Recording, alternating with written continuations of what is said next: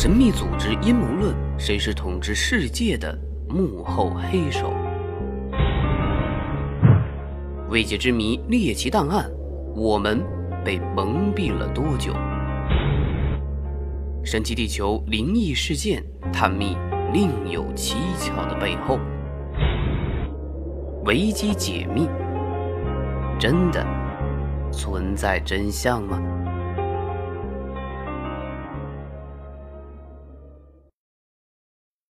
大家好，这里是维基解密，我是隔壁家的小君君。咱们接着上一期的吸血鬼传说，在意大利，意大利法医人类学家在威尼斯附近的一个岛上发现了一具特殊的遗骸，死者的嘴里塞着一块砖头。经过鉴定，这具遗骨是一个在15世纪被处死的吸血鬼。发现的地点。是一四六八年黑死病大流行时的一个乱葬岗子，在那个地方埋葬了一千五百名死者。佛罗伦萨大学的波里尼博士认为，这具遗骨的主人是一个黑死病患者。黑死病的死难者的嘴里经常会滴出鲜血，而这种情况呢，就让人们联想到吸血鬼。所以当时的人们就认为。吸血鬼会在地下吸食其他尸体的血，从而复活到地面害人。所以呢，人们就在他的嘴里使劲的塞上了一块大砖头，不但要塞住他的嘴，而且还要挤碎他的牙齿，这样他就没有办法吸血了。在18世纪20年代，塞尔维亚发生了两起著名的吸血鬼事件，在第一起事件中。六十二岁的普罗高约维奇在被埋葬之后，又回到家中，向他的儿子要吃的，而他的儿子不给他吃。第二天，人们就发现这个老头的尸体暴露在外。后来又有邻居失血而死，人们就认为这是化成吸血鬼的老头在作怪。在第二起事件中。据说曾经被吸血鬼咬过的老兵鲍勒在割草的时候死亡，随后邻居们也是纷纷死去，从此猎杀吸血鬼的狂热蔓延开来。一些人活着被当作是吸血鬼处死，同时吸血鬼猎手开始挖开大量的坟墓，破坏那些被认为是吸血鬼的尸体。在俄罗斯和德国的北部。人们会刺穿可能成为吸血鬼的尸体的心脏，认为这是对付膨胀型吸血鬼的最好办法。而在西塞尔维亚，人们会把尸体的头砍下来，放在两腿中间、屁股下面，或者另外找地方埋葬，这样他的灵魂和身体就不能再次合一了。在罗马尼亚，人们会在被认为是吸血鬼的尸体的嘴里。塞上大蒜。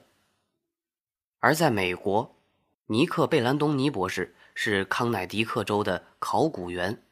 1990年，他发现19世纪末的荒废墓地，其中有一个墓葬特别的奇怪：死者死亡五到十年之后，有人挖开坟墓，他们将股骨交叉放置在胸前，也就是咱们大腿上的这块骨头。这是人的身体当中最长的一块骨头，把这块骨头交叉的放置在胸前，并且斩下他的头。博士说：“目前我在新英格兰找到约有二十例，所以我想自己找到的应该只是冰山之一角。”而在新英格兰最后一件被呈报的案例，也是出现在1892年，少女梅西·布朗去世。他是家中第三个死亡的成员。数周之后，梅西的弟弟艾德温染上同样的疾病，并且濒临死亡。担心传染病的恐慌村民们四处的寻找原因，然后想到古老的民间迷信：疾病是死去的家庭成员梅西·布朗所引发的。所以在邻居的施压下，梅西的父亲同意挖出尸体。当天的报纸报道，村民开棺的时候，梅西·布朗的尸体看起来仍然红润，村民们便确定他没有死。于是他们挖出他的心脏，在附近的岩石上烧成灰。根据当时的《神圣日报》报道，他们给埃德温喝下符水，但是不幸的是，这个仪式没有救回可怜的埃德温，他在两个月后也死亡了。人死后为什么看起来仍像活着？见识人类学者专家给出了这样的解释。他说，他听说了许多关于开棺验尸的故事，宣称死者没死的目击者总是尽力地描述自己的所见。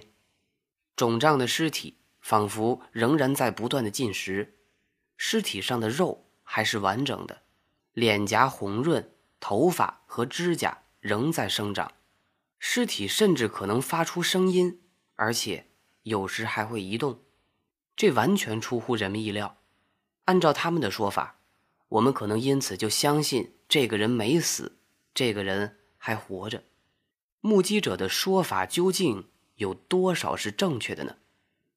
比尔·罗卓盖博士就说：“因为早期缺乏医学知识，人们常会把很正常的死后尸体的分解变化说成是。”吸血鬼的传说，先从身体的肿胀，还有嘴里和嘴边的血迹开始。肿胀只是尸体分解引起的气体在体内累积所造成的。当器官开始液化，压力会导致血液从口鼻当中流出。但是有人还会问：除了这些持续生长的毛发和指甲，那是真的吗？甚至现在，有些人仍然相信或者以为，人死后毛发和指甲还会生长。其实不然，指甲的形状是固定的，尸体的表皮开始干缩，我们指甲下的皮肉就会缩短，这就会使指甲看起来会变长，而胡须的状况也是一样，男性看起来会像是。留了三天的胡子，其实这只是毛囊的表皮组织缩短，毛发就会看起来挺直许多。如果这些都能解释，那么吸血鬼的呻吟声，或者他们那种恐怖的阴森的喘息，该怎么解释呢？比尔说，开关的时候，我们经常会听到呻吟或者喉音。那是因为胸腔和腹腔的气体从气管被挤压上来，从口中挤出的时候便会制造声音。然而，在人们消灭吸血鬼用木桩刺入胸膛的时候，又会怎么样呢？听起来特别的像尖叫，就像吸血鬼死前的最后挣扎。如果不懂分解的过程，我们一定会很害怕。所以这些事情。都是有科学解释的，而除非开棺的现场有见识科学家，否则家属们看到这种情况一定认为是吸血鬼或者感到害怕。除了美国，英国广播公司也曾经报道过一名十七岁的英国人马修·哈德曼，他用刀杀死了他的邻居，喝下受害者的血以求不朽；而德国的一对夫妇曾经杀死一名男子，喝了他的血。这对夫妇，一个把门牙磨尖，以便能刺破血管；一个在牙齿上装了定制的牙冠，上面有又尖又长的犬牙。对此，俄罗斯《真理报》援引俄罗斯医学家的话说：“这些报道中的人并不是什么真正的吸血鬼，这些人是严重的心理变态者，通常被称作是魔鬼化人格。喝人血是他们。”完成某种仪式的过程，他们是一些严重的病人，过去和现在都存在，而在现代还有很多人相信吸血鬼真实存在，而在西方还有不少的吸血鬼猎手社团，不过这些社团大多数都只是为了社交目的而存在的。那么吸血鬼到底存不存在呢？二零零六年。美国物理学教授埃夫提米奥运用数学的方法证明，世界上根本就不可能有吸血鬼的存在。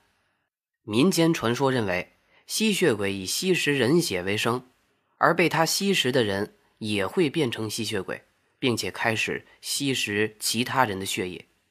不过，从数学的角度来分析，这种类似病毒传播的方式，会让吸血鬼的数量呈几何状的快速增长。而他证明吸血鬼不存在的分析过程是这样的：据他计算，在公元一六零零年的一月一日，地球上的居民总数约为五点三七亿人。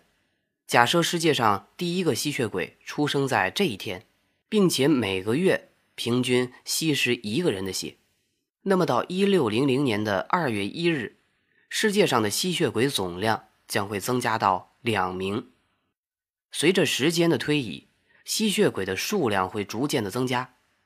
这样一来，只需要约两年半的时间，地球上的所有人都会变成吸血鬼。如果考虑到正常的死亡率，那么人类消失的速度还会更快。即使人类繁衍的速度出奇的高，也不可能阻止自身灭亡的发生。所以，艾夫提米奥说：“如果世间真的存在吸血鬼的话，那么就算人类的数量每个月翻一番，也不可能避免最终灭亡的命运。”除了从数学的角度考虑这个问题，从营养学的角度看，过吸血鬼的生活真的靠谱吗？专家表示。人类血液中大约百分之四十五是红细胞，估计人类红细胞的营养价值可能跟动物身上的其他组织差不多。血液中剩下的约百分之五十五是血浆，而血浆中大约百分之八是蛋白质，还包含矿物质、葡萄糖、脂肪酸等等少量成分。而血浆当中其他的百分之九十二则是水。与其他的常规食物相比，血液当中的铁含量较高，但是从食品和营养的角度来看，没有任何一种单一的食物能够提供人体需要的所有营养。也就是说，只喝血的话，肯定会缺乏某些营养成分。那么，吸血鬼一天要吸多少血才能维持生命呢？先看看蛋白质，一升血浆中含有九百。到九百一十克水，六十五到八十五克蛋白质和二十克的低分子物质。低分子物质中有很多的电解质和有机化合物。血液本身是一种高营养的物质，造血所需要的主要原料有蛋白质、碳水化合物、铁、铜、叶酸、维生素 C 等等这些，以及多种微量元素和激素等物质。我国的营养学会推荐，我国成年居民每日蛋白质的摄入量分别为：男七十五克到九十克，女六十五克到八十克。而一个成人大约有五公升的血液，所以一个人的全部血液能供应五个工作日所需要的蛋白质。再看热量，没有人研究过消化人血能产生多少热量，但是有科学家研究过。猪血的热量值，每一百克猪血会含五十五千卡热量。按照我国的每日膳食中供应的能量的标准，成年男性每天应摄入两千四百千卡热量。所以，如果是一个男吸血鬼的话，一天至少要喝四公升的猪血才能维持最基本的热量需求。所以，吸血鬼要维持生命的话，一天就要杀死一个人，这个成本太高。而且值得注意的是，血液中蛋白质含量较高，但是碳水化合物含量很低，因此热量较低。除非能够保障大量的血液供应，否则吸血鬼不可能以吸血为生。而《真理报》报道说。英国医生艾斯里是第一位试图以科学观点解释吸血鬼传说的人。他提出的理论把吸血鬼和卟啉症联系在一起。卟啉症晚期患者的面部会出现变形，手足的末端也会发生变形，这就让他们看起来十分吓人。他们的肤色变暗，牙齿也会显得很长，他们的门牙会出现血红色。让人看上去似乎上面就是沾着血。此外，卟啉症患者还特别的怕见阳光，光线会引发慢性的炎症和烧灼感，因此他们只在晚上出门。很多的患者心理上也会出现问题，可能会促使患者去吸食他人的血，以这种方式来临时的缓解自己的疼痛。对于现代大多数的卟啉症患者，输血和注射血红素能够有效的缓解症状，而这也是目前的主流治疗方法。从理论上说，血红素非常顽强，通过消化道依然可以被小肠吸收。在古代那种缺乏输血等医学手段的条件下，卟啉症患者如何来使自己感觉到舒服些呢？或许就是通过吸食或者饮用鲜血。幸运的是，迄今为止，全球被诊断出患有卟啉症的患者人数极少，而有记载的病例大约只有一百例。真理报报道说，德国前总理科尔的妻子海尼洛拉科尔。据传就患有这种不治之症，太阳光造成的灼痛让他难以忍受，大部分时间只能待在家中。最终，他于二零零一年的七月五日在家中自杀身亡。还有些医生指出，在狂犬病与假想的吸血鬼现象之间存在着惊人的相似之处，比如一些尸体体内有液体，口中有泡沫和血。如果不说它是吸血鬼现象，而将其看成是狂犬病的病症，那将更容易被人们理解。但在18世纪，贫穷落后的巴尔干地区狂犬病的发病率极高，在经过两周到两个月的潜伏期后，病症集中表现为焦躁不安、过分的敏感、恐惧、失眠和痉挛，从而导致瘫痪，最后因昏迷或者窒息。导致死亡，而在休克、衰竭和窒息而亡的情况下，血液在尸体中会留存较长的时间。这种情况就可能使人陷入误区，也就是用狂犬病急性发作阶段的病症来描述吸血鬼的特征。而说了这么多，大家肯定也能明白，吸血鬼可能是我们所虚构的，也许是为了反映人类内心的恐惧。在马西尼的论文中，他认为吸血鬼是在19世纪末英国维多利亚时代的文学中复兴的。英国人一方面有迷恋超自然现象和死亡场面的传统，另一方面也把虚幻的鬼怪故事作为逃避那个时代思想禁锢的方式。1897年出版的小说《德古拉》堪称是用文学表现吸血鬼迷信的转折点。不过，德古拉的成功并没有给作者带来荣华富贵。这个业余作家晚景凄凉。真正把德古拉这类的吸血鬼传说推上大众通俗文化新高峰的是电影，特别是美国电影。从1931年好莱坞产生到1958年，世界上大多数吸血鬼电影都打着美国制造的烙印。马西尼说，在美国。又在那一时期，并非偶然。美国当时正处在历史上的一个最黑暗的时期。一九二九年股市崩溃，数百万人破产，百业萧条。对于大部分的美国人来说，与荧幕上的其他恶魔相比，吸血鬼德古拉身上凝聚着由经济危机引发的仇恨和焦虑。二战结束之后，受德古拉的启发。美国还产生了许多类似的通俗文学，在这类作品中，吸血鬼们被换上了日耳曼或者斯拉夫的名字，在观众的潜意识中，将德古拉和纳粹或者布尔什维克主义联系在一起。吸血鬼竟然巧妙地成为了意识形态的斗争工具。如果这个世界上真有吸血鬼，他们大概也想不到。其实想不到的事情还有。美国盖洛普民意调查公司2005年的数据显示，在全球科技最发达的美国，还有三分之一的人认为自家房屋里常有鬼出没。马西尼告诫人们，吸血鬼可怕不是因为他们的存在，而是因为他们反映了人类内心最隐秘的恐惧和欲望。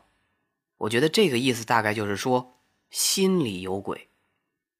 其实还有人认为，吸血鬼的故事也有可能是因为当时有人把还没有死去或者昏厥的人错误的埋葬而流传开来的。因为那个时候的医学还不是特别的发达，人们对昏迷、烂醉、假死以及陷入昏厥状态的人，往往误认为是已经死了，便将其埋葬。很可能是由于发生了这种没有死就埋葬的惨剧，人们才会在挖开坟墓的时候看到反常的情景，从而对吸血鬼的传说深信不疑。一七三二年的年初，地处塞尔维亚的麦杜基耶附近，纷纷传说吸血鬼事件，居民们被吓得犹如惊弓之鸟，惶惶不可终日。政府当即就派出一队士兵，包括三名军医，开棺检验那些刚刚入土的尸体。当时的士兵一共挖开了十三座坟，发现其中三具尸体。属于正常死亡腐烂，而其余十具，有些虽然比腐烂的尸体更早入土，但是肌肉却非常的结实，而且面色红润。经过军医的解剖后，竟然发现这些尸体还有鲜血。当局和居民们都认为这十具尸体就是吸血鬼，立即就斩掉了这十具尸体的头，并且把这些尸体。烧成灰烬，而关于吸血鬼的传说则不胫而走，越传越神。其实，有关吸血鬼的传说在欧洲已经辗转流传了数百年之久，许多学者对此都颇感兴趣，都想找到传说中的真实起源，但是结果却是众多答案的产生。好了。本期的维基解密又要和大家说再见了，我是隔壁家的小君君。大家还有什么想听的话题，或者有什么意见和建议，都可以通过微博或者微信搜索“隔壁家的小君君”，记住“君”是君子的“君”，或者加入到我们新的 QQ 粉丝群五六一四九一二二零。好了，我们下期再会吧。